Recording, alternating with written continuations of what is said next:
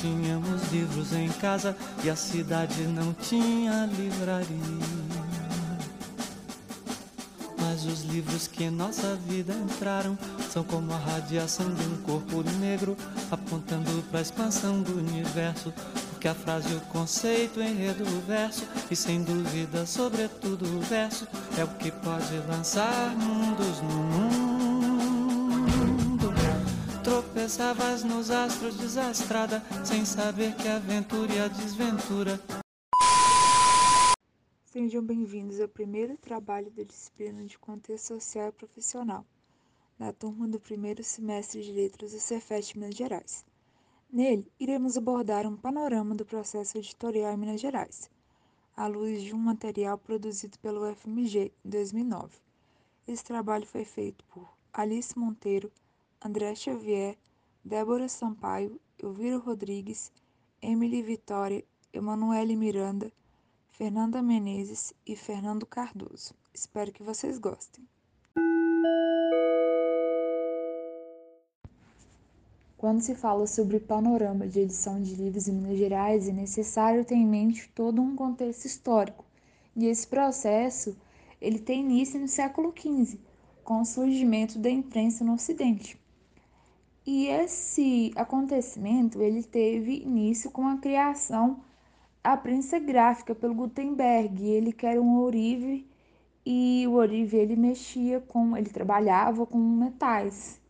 Então foi um conhecimento que o auxiliou a, na produção desse maquinário. Ele criou uma máquina que ela tinha um funcionamento muito semelhante com a máquina que era usada para fabricar vinhos. E essa prensa gráfica, ela funcionava a partir de moldes de chumbo que representavam as letras e os símbolos, e através disso ele conseguia produzir livros, produzir textos em um tempo muito menor do que era produzido na época. Então, isso foi um passo muito grande na época, tanto que foi considerado como um dos marcos iniciais para o surgimento da imprensa no Ocidente. Paralelo a essa época, em 1626 surge na Espanha o Jornal da Literatura da Espanha e foi a primeira Gazeta de Madrid.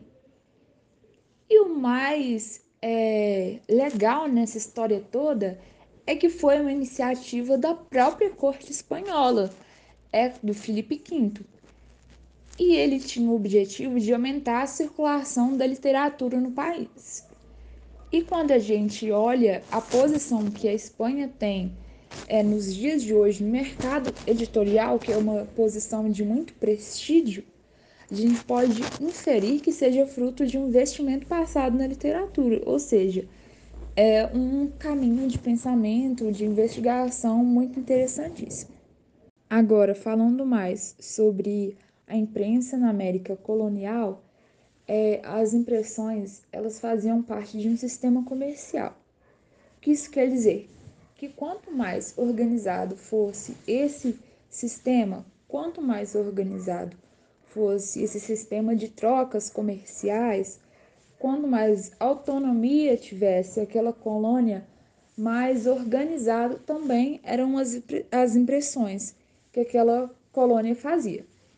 Nesse contexto, o México ele foi um país de grande destaque porque ele foi o primeiro país da América a ter a sua imprensa e em 1535 ele publicou o livro Escola Espiritual para Chegar ao Céu de São João Clínico e o país ele foi desenvolvendo a sua imprensa. Mas a gente se pergunta, e o Brasil nessa época? A gente não tem registros de impressões no Brasil é nessa época, ou seja, nos séculos 16 e 17 mais ou menos. A gente também pode citar o Peru como um dos percussores da imprensa na América do Sul, sendo que é uma das primeiras publicações é, do Peru foi é, voltada para fins religiosos, para catequização dos indígenas.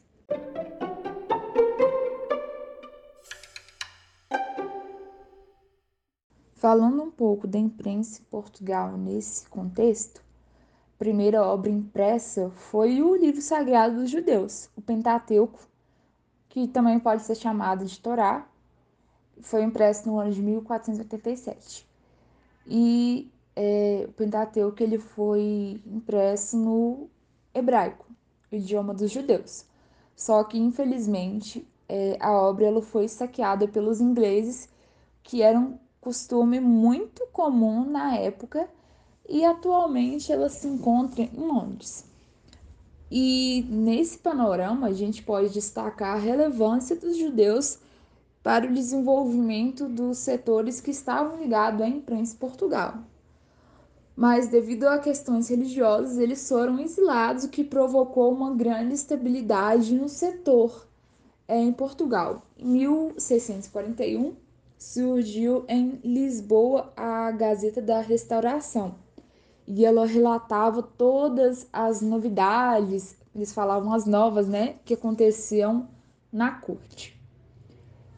Em 1663 surgiu o jornal Mercúrio Português e ele trazia todos os acontecimentos que estavam acontecendo da guerra entre Portugal e Castela.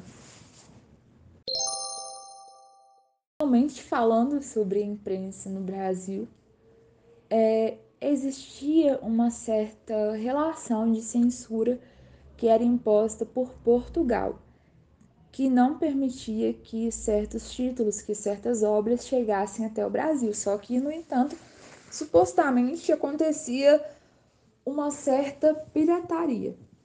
E Márcio Abreu, em seu livro Os Caminhos do Livro, fala que o Brasil sempre foi um país de leitores. Nesse contexto, o controle de livros ele era feito por três instituições: o Santo Ofício, o Ordinário e o Desembargo do Passo. Mais o Santo Ofício e o Desembargo do Passo do que o Ordinário. Sendo que até mesmo se você em Portugal precisasse é, de se deslocar com algum livro, você precisava sinalizar de alguma forma. E quando os estrangeiros eles entravam no Brasil portando algum livro, eles também precisavam informar quais títulos eles estavam trazendo, entre outras medidas que aconteciam para evitar que certos títulos entrassem no Brasil que eram considerados proibidos. E é importantíssimo a gente destacar que nesse contexto de censura, a única informação que, na maioria das vezes, era considerada era o título da obra, sendo que a, os outros detalhes, as outras informações, elas eram muitas das vezes ignoradas, sendo que até mesmo acontecia a omissão do nome do tradutor da obra. E o que muito acontecia também é que o tradutor ele se ele se sentia confortável para mudar até mesmo o final da história se ele quisesse. Ele tinha uma liberdade para alterar o final da história, ele podia fazer comentários muito grandes e isso prejudicava de certa forma a circulação de alguns textos. Nesse panorama, é, os estados eles tinham que solicitar importações dos livros de Portugal para o Brasil e os estados que mais importavam, que mais solicitavam importações de livros de Portugal eram é, Rio de Janeiro, Pernambuco, Pará e Bahia e foram é, relatados poucos registros de pedidos vindos de Minas Gerais. Agora, falando especificamente sobre as atividades de impressão em Minas Gerais, em 1986, a Lídia da Fonseca Fernando Tacunha publicou o livro Uma Raridade Bibliográfica, O Canto Encomiástico de Diogo Vasconcelos, impresso pelo padre José Joaquim Vegas de Menezes em Vila Rica, 1806. Nesse livro, ela fala sobre, primeiro, a primeira impressão de que se tem registro em Minas Gerais. Se trata de um longo poema que foi produzido pelo Diogo Vasconcelos em louvação ao governador da época. E o interessante nessa obra foi a participação do Padre Viegas. Ele foi responsável pela impressão e para fazer isso ele usou a tipografia e ele aprendeu esse ofício na oficina da Casa Literária do Arco Cego, em Lisboa. E nessa oficina haviam muitos mineiros ligados em confidência, como Hipólito, que foi o responsável pelo, por criar o jornal Correio Brasiliense. Vale destacar que com a vida da família real portuguesa, todo esse contexto de impressão mudou. Foi criada a Imprensa Régia no Rio de Janeiro, que focalizou sua produção em textos oficiais e livros científicos. Vale destacar que nesse panorama o, contexto, o controle sobre os títulos, sobre os livros que entravam no Brasil se tornou muito mais difícil principalmente após a abertura dos portos das nações amigas. Halliwell, é, no seu livro O Livro no Brasil, sua história, diz que em 1835, o primeiro livro impresso em Minas Gerais foi uma coleção que se chamava Leis do Império do Brasil. No entanto, segundo o autor, o Atlas Cultural ele declara que o primeiro livro impresso em Minas Gerais foi o Dicionário da Língua Brasileira, no ano de 1832. A tipografia era o processo de impressão do livro no Brasil no século XIX, que consiste em imprimir com prensas chamadas de tipos. Essa técnica é feita em máquinas ou manualmente. No século XX surgiu a impressão offset, pode ser traduzida como fora do lugar. Esse sistema de impressão é considerado mais eficiente pela sua rapidez, por imprimir em grandes quantidades sem necessidade de muita interferência manual, por ter a qualidade do produto final superior e por ter a possibilidade de impressão em quase todos os tipos de papéis. A impressão offset é a evolução da impressão litográfica, que é a gravação de matriz em pedra lisa. Esse modo de impressão foi inventado em Munique, na Alemanha, em 1790 por Alois Senefelder. Em Minas Gerais, segundo o sítio de impressão oficial, foi em 1974 que começaram a variação para a implementação do novo sistema. No dia 6 de setembro de 1980, o Suplemento Literário de Minas Gerais inaugurou a impressão offset no estado. Com as vantagens desse tipo de impressão, as editoras de livros também migraram para ela, permitindo uma melhoria na qualidade de impressão dos livros, no contexto da implementação do sistema offset em Minas Gerais, podemos dar destaque à livraria editora Francisco Alves, com o livro A Bonequinha Preta, e os livros da coleção de Pinto, da editora Comunicação. Essa coleção surge no período da ditadura militar, discutindo temas considerados polêmicos. Atualmente, em Minas Gerais, o mercado editorial ainda usa esse tipo de impressão, após melhorias com o avanço da tecnologia. Vale ressaltar também que na época atual ainda há editores que optam pela impressão de maneira artesanal, valorizando procedimentos antigos. Em 1966, em plena ditadura militar, o Suplemento Literário de Minas Gerais foi criado pela imprensa oficial, numa época em que o Estado não valorizava seus escritores que migravam para o Rio de Janeiro ou São Paulo. Apoiado pelo governo de Israel Pinheiro, o suplemento literário tornou-se um espaço para se falar de literatura, cinema, artes plásticas, teatro e música. Em sua primeira edição, o suplemento literário de Minas Gerais teve a presença de grandes nomes da literatura brasileira.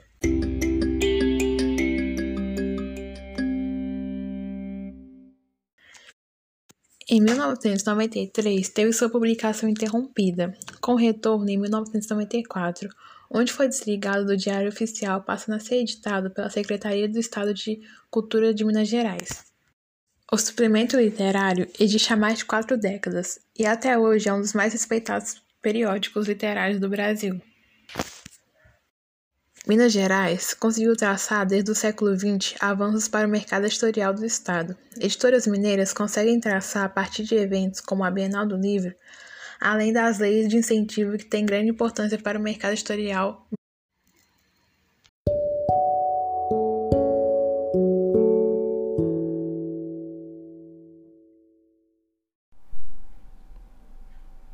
Apesar do Rio de Janeiro e de São Paulo serem a vanguarda das editoras no Brasil, Minas Gerais também tem a sua tradição em questão de editoras.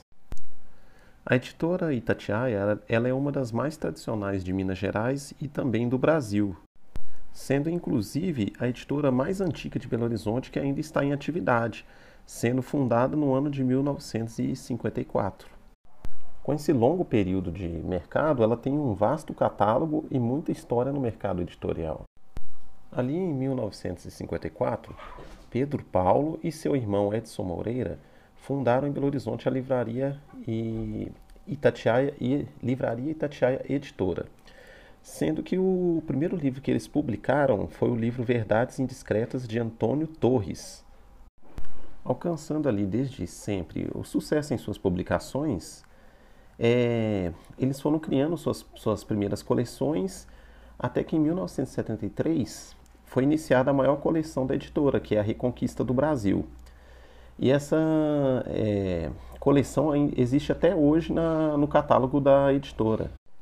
E uma coisa curiosa, um fato curioso é que é, essa coleção ela é mais vendida e mais conhecida fora do estado de Minas Gerais, sendo consumida no Brasil inteiro e até mesmo fora do Brasil. Tendo uma grande característica de manter as características originais da, das obras, é, esta coleção já teve mais de 200 títulos publicados, sendo um enorme sucesso.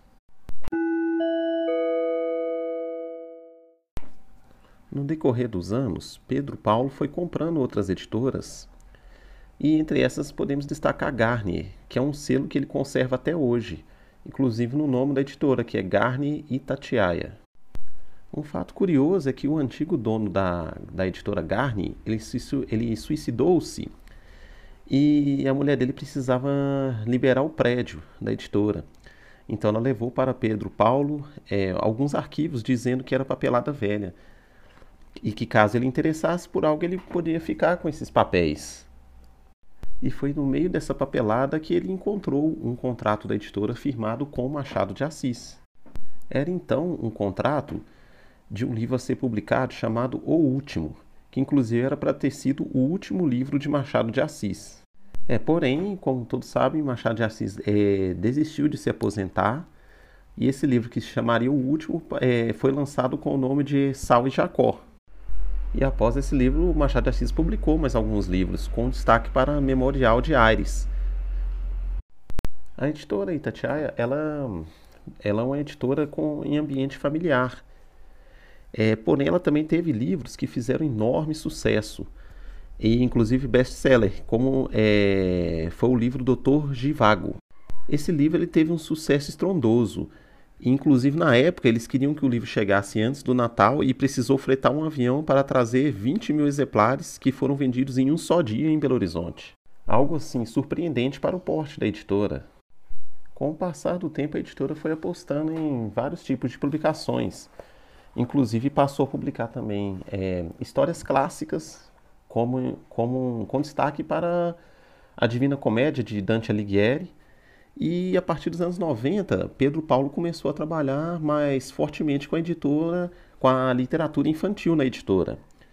E hoje a editora possui uma grande quantidade de títulos dedicado, dedicados ao público infantil, a maioria deles publicados pelo selo Vila Rica. E trazendo assim, junto com esses grandes clássicos publicados, a editora reeditou quase todas as obras de Machado de Assis, é, trabalhando inclusive com restauração das obras, para deixar bem fiel ao original. Isso é uma coisa que inclusive traz muito orgulho para Pedro Paulo. A editora, é, com o tempo, também foi comprando acervo de outras editoras que ela foi comprando, como por exemplo as editoras Jackson e a Martins. É, um grande marco foi o lançamento da, do selo Vila Rica, no qual destacam-se a Biblioteca de Ouro, contos clássicos, a coleção entre Estrelinhas, Estrelinha e a coleção Primavera, além dos clássicos da literatura mundial né, e de suas variadas coleções. A Itatiaia também possui em, é, títulos em diversas outras áreas do conhecimento, como a zootecnia, etnografia e zoologia, e ainda vários dicionários. E com tantos trabalhos memoráveis, a editora se mantém firme com a difusão da cultura é, no Brasil. Como já havia dito, é, a editora Itatiaia ela, ela possui é, uma estruturação baseado na produção familiar. E ela possui uma, uma pequena equipe editorial formada por duas profissionais encarregadas de, da diagramação. É, a esposa de Pedro Paulo, Lene Moreira, responsável pela revisão de textos, e mais alguns outros colaboradores. Então ela mantém firme sua estrutura desde o começo, que é, trazendo bem próximo do, do público ou as pessoas que estão ali envolvidas. É, segundo os próprios colaboradores, todo o trabalho na editora é feito com bastante carinho e dedicação e muito amor envolvido. A editora então apresenta uma estrutura nos moldes da velha guarda editorial brasileira, trazendo inclusive características da velha editora José Olímpio, onde Pedro Paulo trabalhou antes de criar a editora Itatiaia. Enquanto hoje em dia as editoras se preocupam com grandes adiantamentos para publicar um livro, é, gerando tudo assim de uma forma muito mecanizada, muito mercantilizado, a Itatiaia conserva velhos moldes, o que é muito salutar e interessante. Além de dicionários, a, a editora também possui um, um vasto catálogo de traduções, do qual Pedro Paulo destaca o trabalho de Eugênio Amaro, que é da capital mineira, a quem o editor se refere como um dos grandes tradutores da atualidade. Uma característica também marcante da editora é a preocupação com o aspecto estético da produção de livros. É, inclusive, o, todos os procedimentos, praticamente todos, não todos, mas quase todos os procedimentos de editoração são realizados na própria Itatiaia, além também de toda a parte de texto, encarnação e o acabamento que são realizados dentro da própria editora, mantendo assim todo o seu padrão de qualidade ali bem perto para poder estar o tempo inteiro sendo conferido e analisado. A editora tem grandes, costuma ter também assim grandes ilustrações nas capas e nos livros infantis também tem é, ilustrações, ilustrações bastante conhecidas que, for, que são feitas por Cláudio Martins, que é um conhecido desenhista da editora. E segundo o próprio ilustrador, Pedro Paulo lhe dá total liberdade para poder fazer os seus desenhos. Então temos assim, seguindo a tradição de grandes editoras clássicas do Brasil, é a Itatiaia publicando vários livros e coleções que estão presentes na, presentes na vida de muitos brasileiros. E é uma editora que está sempre primando pela qualidade de sua publicação e mantendo a tradição do que temos de melhor em edições no Brasil. Editora Miguelin, a primeira exclusivamente infanto-juvenil. A editora Miguelin teve grande destaque nacional na produção de literatura infantil. E com ela, Minas Gerais ganhou projeção no panorama editorial a partir da década de 1980. Uma breve história sobre o livro infantil no Brasil e em Minas. O início da edição de livros infantis no Brasil começou no século XIX. Seguia a tradição de Portugal de traduzir contos do folclore europeu. Todos os livros eram publicados em português de Portugal, o que não agradava muitos brasileiros. Em 1896, Pedro Quaresma publicou o primeiro livro infantil, Os Contos da Carochinha, tradução de importantes contistas europeus da literatura infantil para o português do Brasil. O livro foi um sucesso de vendas, então a livraria Francisco Alves também começou a produzir livros traduzidos das línguas europeias para o português do Brasil. Em 1910, ela abriu uma filial em Belo Horizonte e com a reforma do ensino brasileiro, ela percebeu a importância de editar livros didáticos infantis de caráter pedagógico. Na década de 1970, ocorreu um boom da literatura infantil e as editoras de destaque foram Vega, Vigília, Leme, Itatiaia e Lei Comunicações. Nas décadas de 1980 e 1990, com o pioneirismo da editora Miguelin, surgiram editoras voltadas exclusivamente para a literatura infantil e juvenil.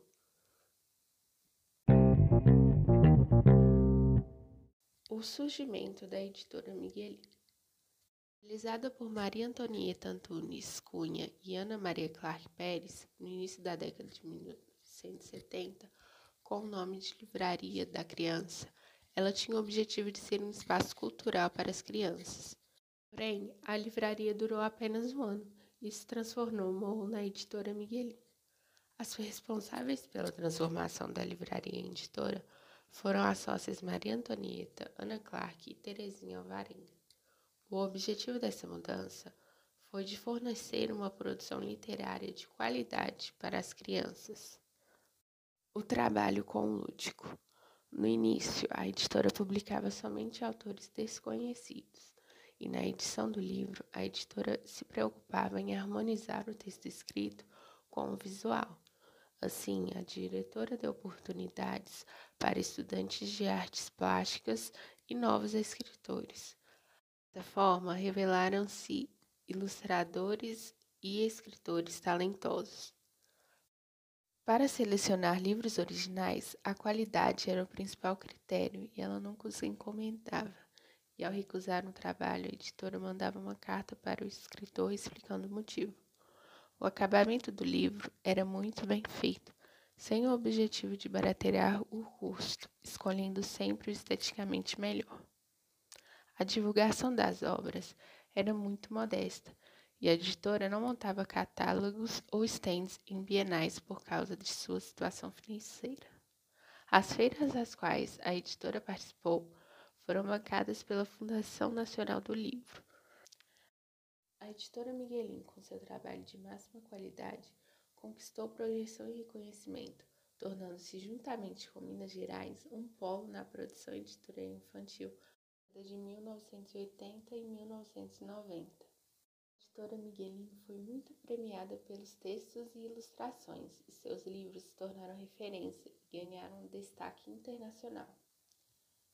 A partir do ano 2000, a editora começou a se enfraquecer por não se inovar e não se adaptar ao mercado. Sim, ela perdeu espaço para as editoras Lei, Unidune e do Bolsinho. Edições do Bolso e do Bolsinho. Inovação e capricho na edição de infantis. Edições do Bolso, fundada em 1980 por Sebastião Nunes, tinha o objetivo de livros de poesia serem financiados pelos seus próprios autores. Em 1996, ele começou a editar livros infantos juvenis e em 1999 ele criou a editora do Bolsinho. Segundo ele, por curiosidade de ver como seria colocar escritores voltados para a literatura adulta trabalhando com livros voltados para a literatura infantil. Hoje ela é uma das integrantes do Clube de Editoras Mineiras.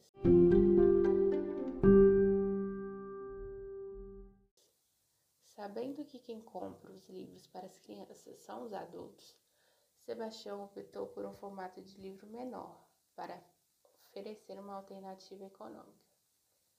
Ele também afirma que escolhe o melhor papel e a melhor gráfica, e quando se trata de livros feitos para adolescente, eles fazem livros em preto e branco ou em papel creme, pois eles não gostam de livros grandes e coloridos. A editora do Bolsinho quer oferecer sempre qualidade literária aos leitores.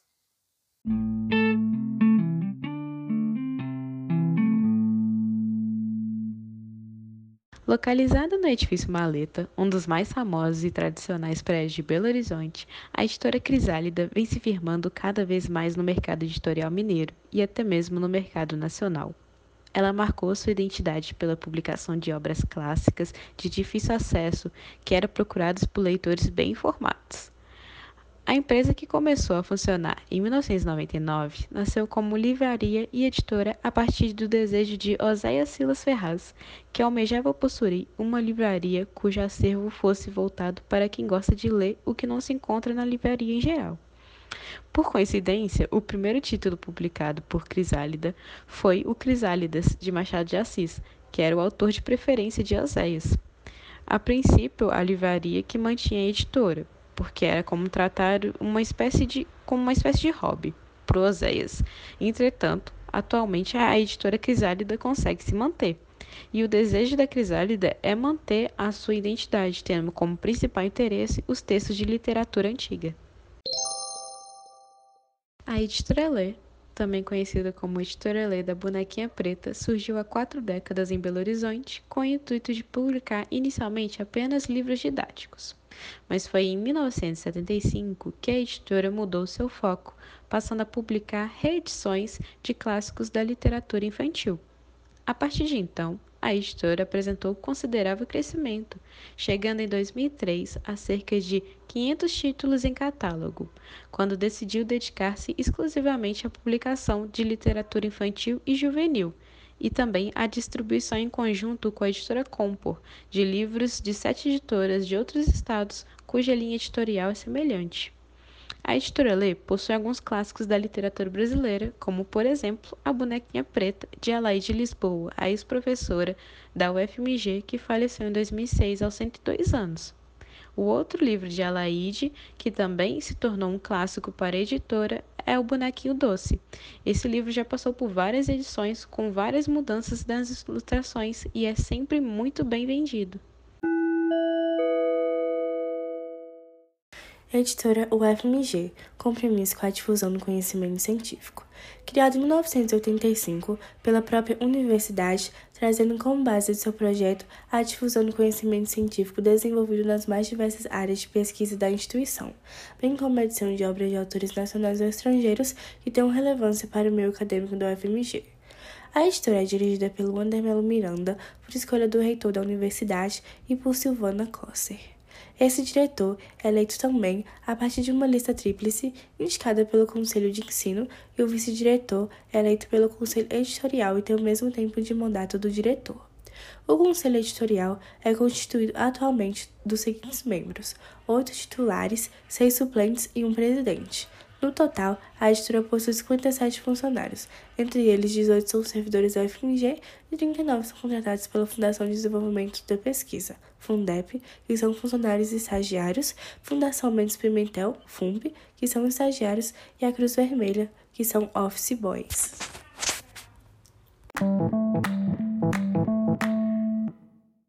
Sendo uma editora universitária, sabíamos que contaríamos diferença desta para as editoras comerciais. As diferenças foram esclarecidas por Silvana, que ressalta que essa é uma questão filosófica e que a grande diferença é que a editora universitária tem o compromisso de divulgar o conhecimento que se produz na universidade e torná-lo mais acessível. Ela continua dizendo: Normalmente, publicamos obras que dificilmente seriam publicadas no mercado. Podemos dizer que as editoras universitárias têm um compromisso com a universidade com a difusão do conhecimento. Muitos títulos da editora são publicados em parcerias, como, por exemplo, as coleções Palimpsesto e Invenção, com a Faculdade de Letras. Na lista de livros produzidos em parceria com a Fale, a Antologia Teatral da Latinidade é a publicação mais recente. Silvana cita também a coleção didática em parceria com a Pró-Reitoria de Graduação, que divulga trabalhos e experiências de professores da UFMG. Quanto ao processo de produção do livro pela editora, Silvana diz que, primeiro, o autor propõe uma obra ao conselho editorial. O livro chega, é apreciado pelo conselho editorial e o conselho se posiciona pela aprovação ou não desta obra. Quando a obra é aprovada, ela entra numa grade de programação editorial. Então, se a obra é aprovada pelo Conselho, o próximo passo é a preparação do texto, etapa em que, ao ler a obra, o preparador aponta as modificações que precisam ser feitas quanto às normas da ABNT, observa a clareza e a correção gramatical, discute as dúvidas e correções com o autor e lhe propõe soluções executando algumas coleções que seguem um parâmetro gráfico. Para outros projetos mais ousados, a editora UFMG contrata uma empresa especializada. Isso pelo motivo de a editora possuir uma equipe reduzida que não pode se dedicar a esse trabalho que requer muito tempo para ser concluído.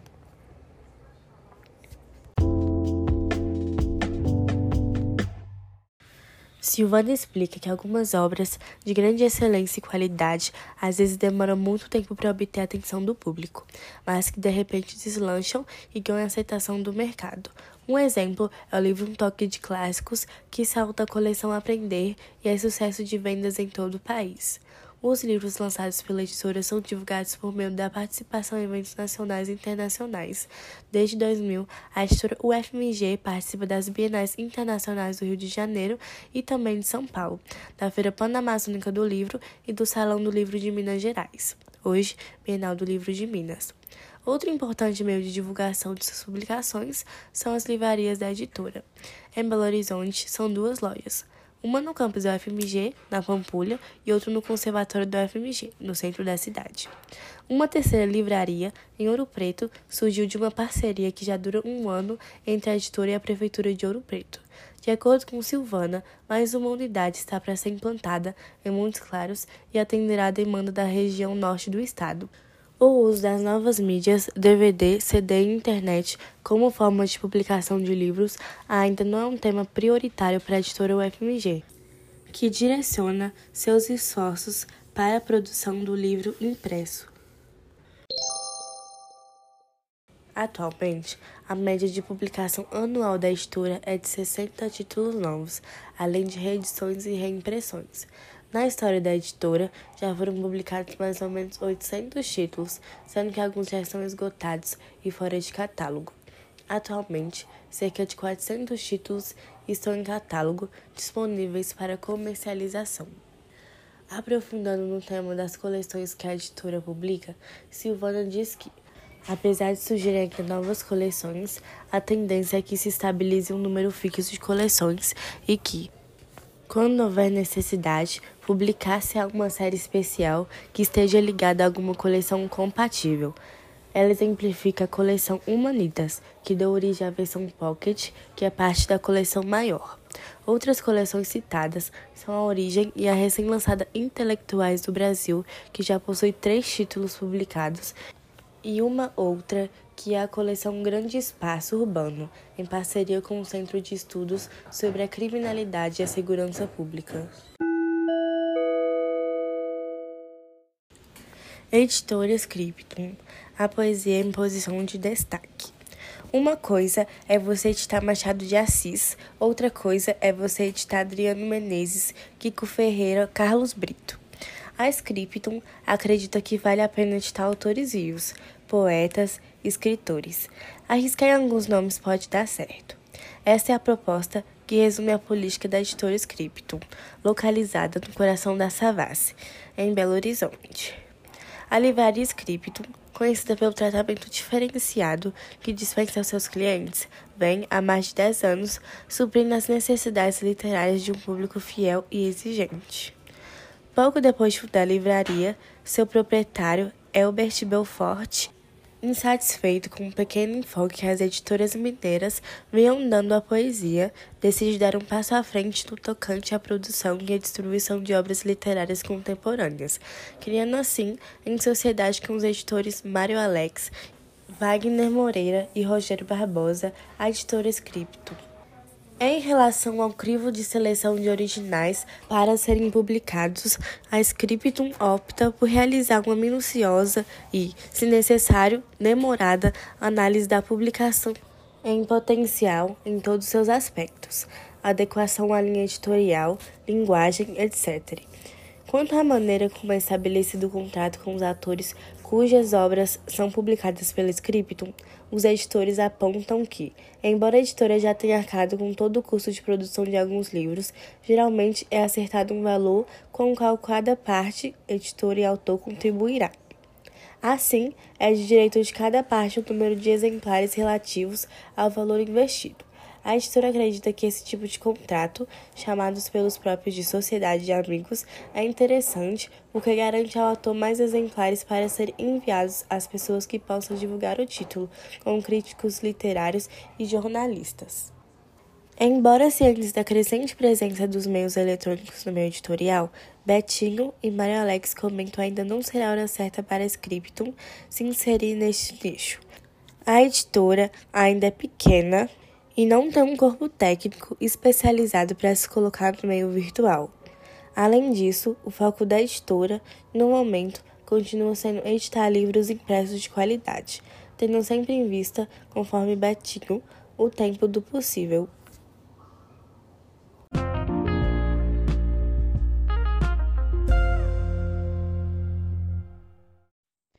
Aline Gonçalves e Brenda Bilma entrevistam Zélia Almeida, diretora, presidente e uma das fundadoras da editora Dimensão.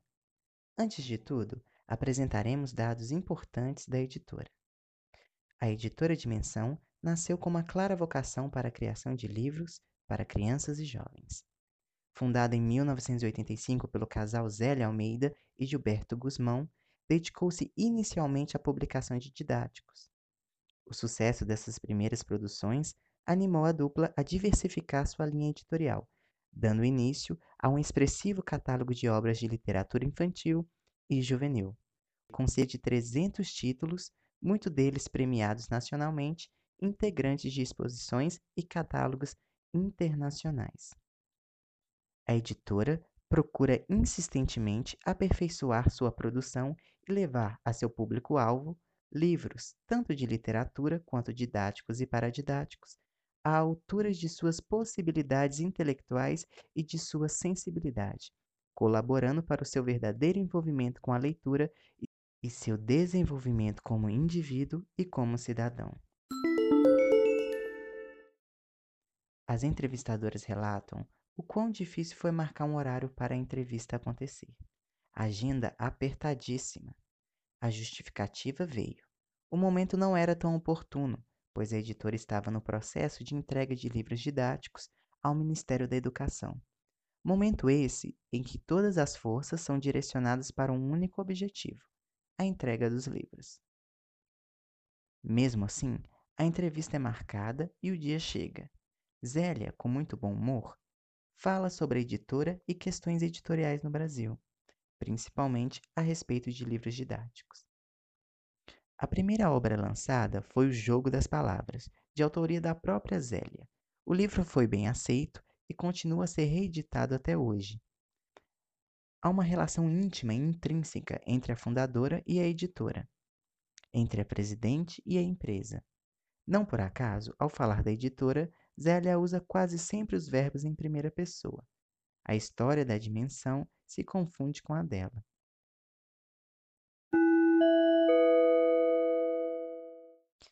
Zélia relata a dinâmica do mercado editorial. As escolas particulares, hoje em dia, estão usando mais apostilas. Trabalhar com o governo é excelente, pois o pagamento é certo, mas deve se preocupar com as obras aprovadas pelo MEC. Caso contrário, o dano pode ser grande. Aconteceu uma vez da editora trabalhar com um livro que não foi aprovado. Consequentemente, teve que arcar com os prejuízos. Dentre as questões que encarece o trabalho, está o pagamento pelos direitos autorais para a utilização de obras literárias. Zélia conta. Só para você ter ideia, atualmente os herdeiros dos direitos autorais de escritores como Drummond, Clarice Lispector e Manuel Bandeira estão exigindo quantias fabulosas para reproduzir um texto no livro didático. A Graça Paulino, que foi uma das editoras aqui, sempre me disse que, como era muito pobre, quando criança não tinha acesso a livros de literatura e que só aprendeu a gostar de literatura porque podia ler textos literários nos livros didáticos. Nós temos uma coleção de quinto ao oitavo ano que só de direitos autorais pagos já está em 300 mil reais. Ora, esse é o preço que deveria ficar uma coleção inteira. Então, numa coleção não aprovada pelo MEC, esse seria o valor mínimo que teríamos de prejuízo. Muito dinheiro.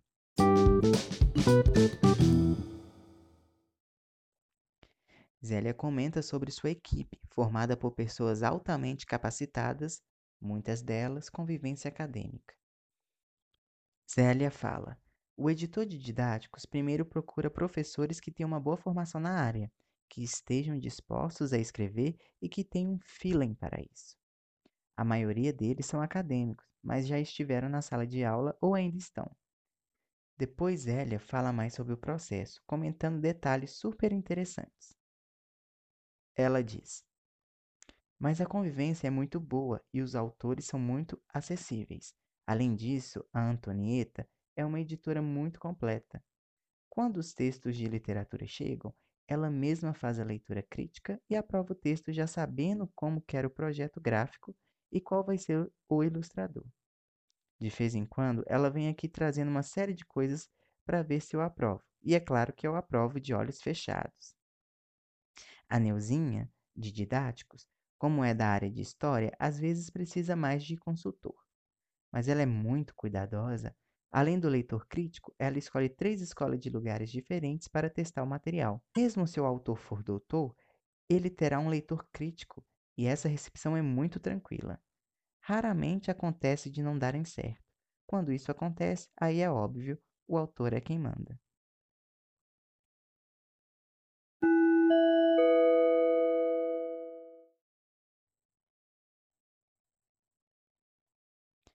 Em uma das suas críticas, Zélia queixa da quase monopolização do mercado.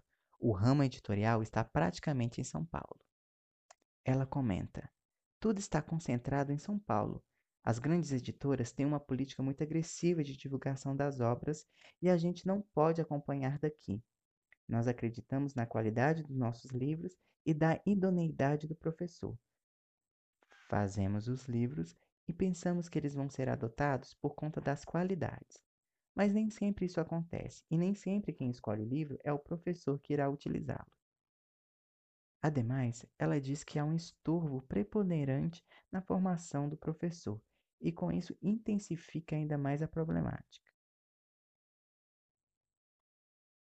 Ela fala: Quando havia estrelas para categorizar os livros, os professores escolhiam os livros de uma estrela, pois este estava mais de acordo com o nível deles, com o que eles dão conta de ensinar.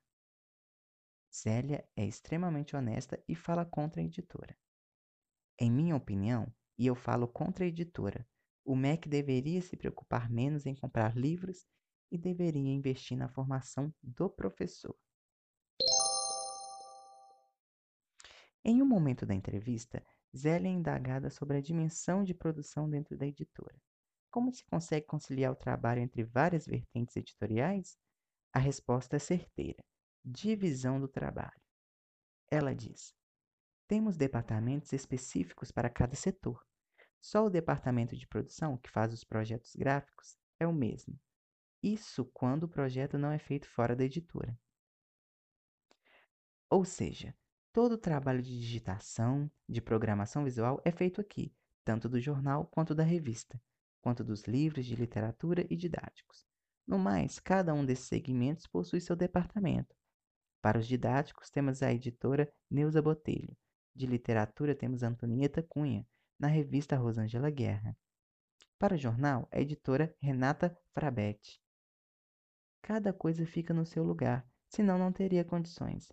A pessoa que coordena todos os trabalhos de produção é a Gabriela, que coloca em ordem os projetos a época em que cada um deve sair, coleta os dados de cada departamento, entre outras coisas. Ao final da entrevista, comenta-se sobre o cosmo criativo de ilustradores que Belo Horizonte é. A editora trabalha com diversos ilustradores locais e que foram até mesmo premiados.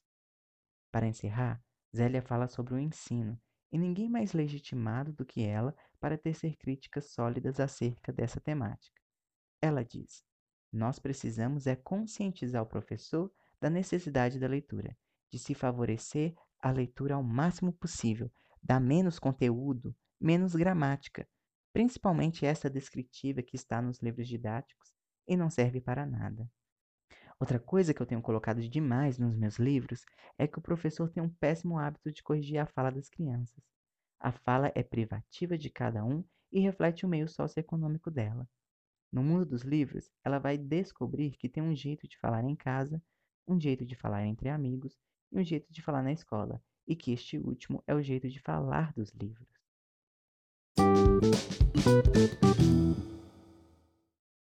Editora com Arte. Após abrirem uma galeria de artes, Fernando Pedro da Silva e Marília André Ribeiro Ambos historiadores de arte sentiram uma necessidade de publicações sobre os artistas e artes de Minas Gerais e com isso fundaram a Casa Editorial com Arte.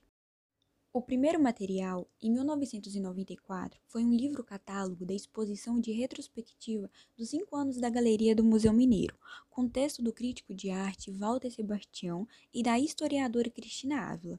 No ano seguinte, Fernando, presidente e editor da Conarte, e Marília, vice-presidente da editora, iniciaram uma pesquisa sobre um século da história das artes plásticas em Belo Horizonte, que só viria a ser publicado em 1997.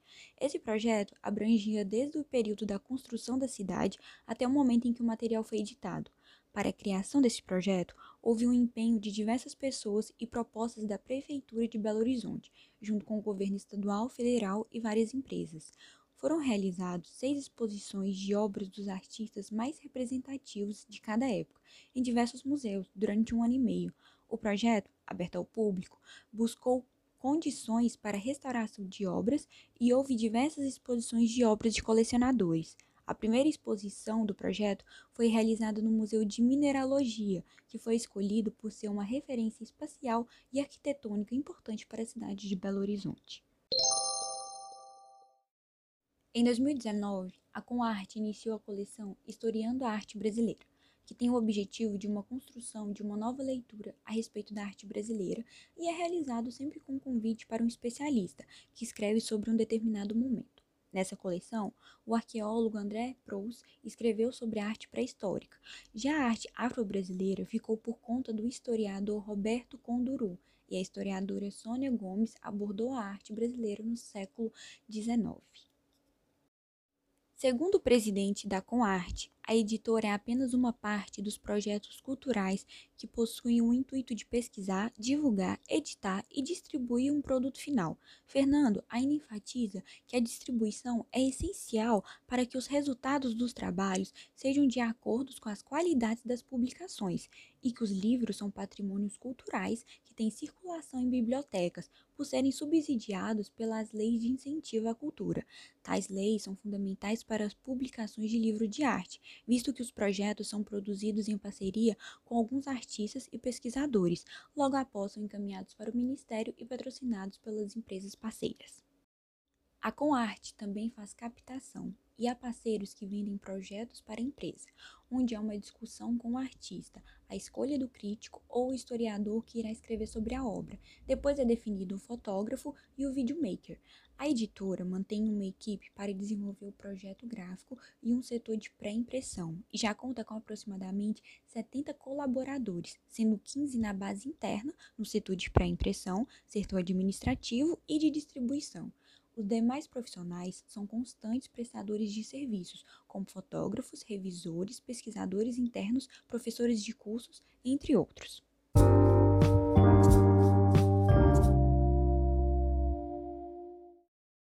A editora se caracteriza como de médio porte no cenário brasileiro e tem um perfil de circuito artístico e não possui uma dificuldade em conseguir grandes artistas para editar, já que estão sempre dispostos a colaborar com a Comarte. Entretanto, a falta de livrarias dificulta a distribuição de livros, visto que há poucas livrarias em relação à quantidade de editoras no país, mas a internet vem contribuindo para deixar a editora mais acessível ao redor do mundo.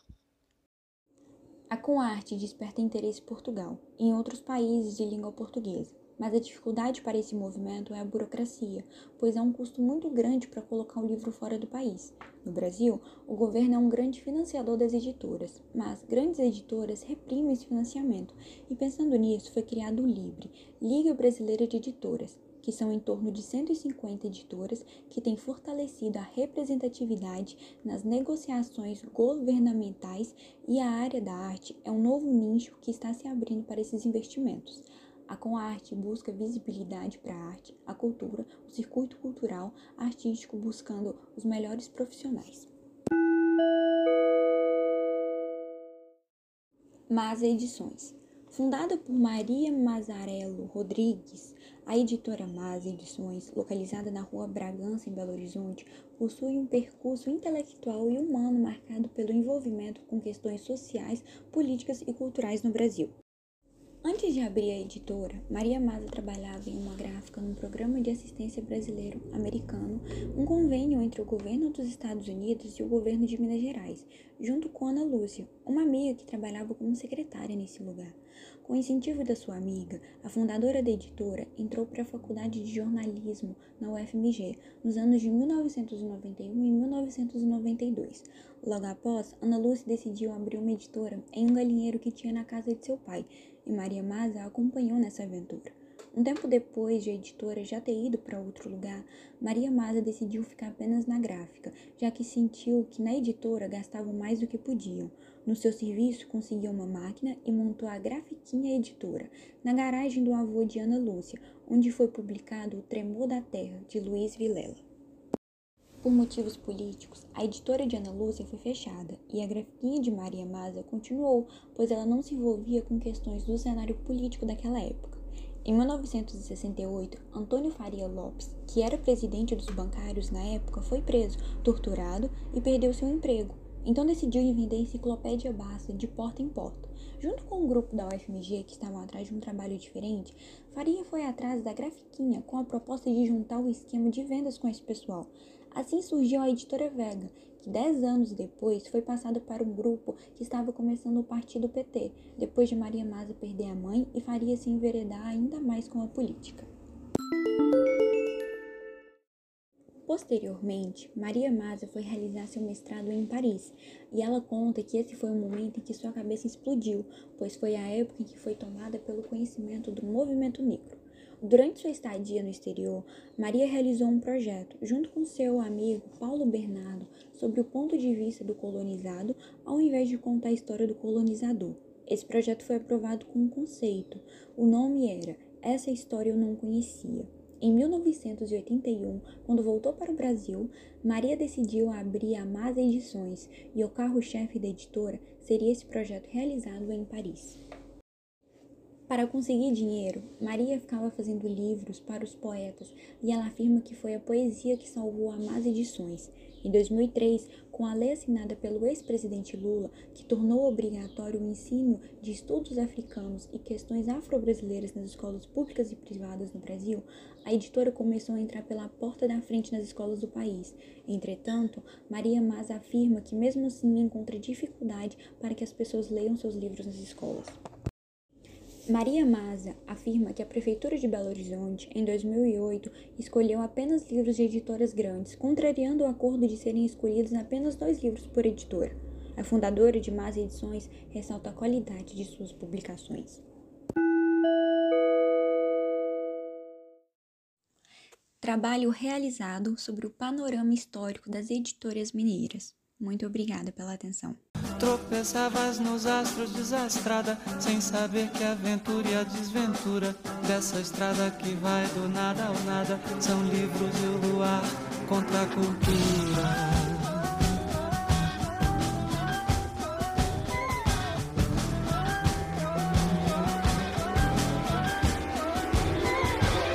Os livros são objetos transcendentes nós podemos amá-los do amor táctil que votamos aos maços de cigarro.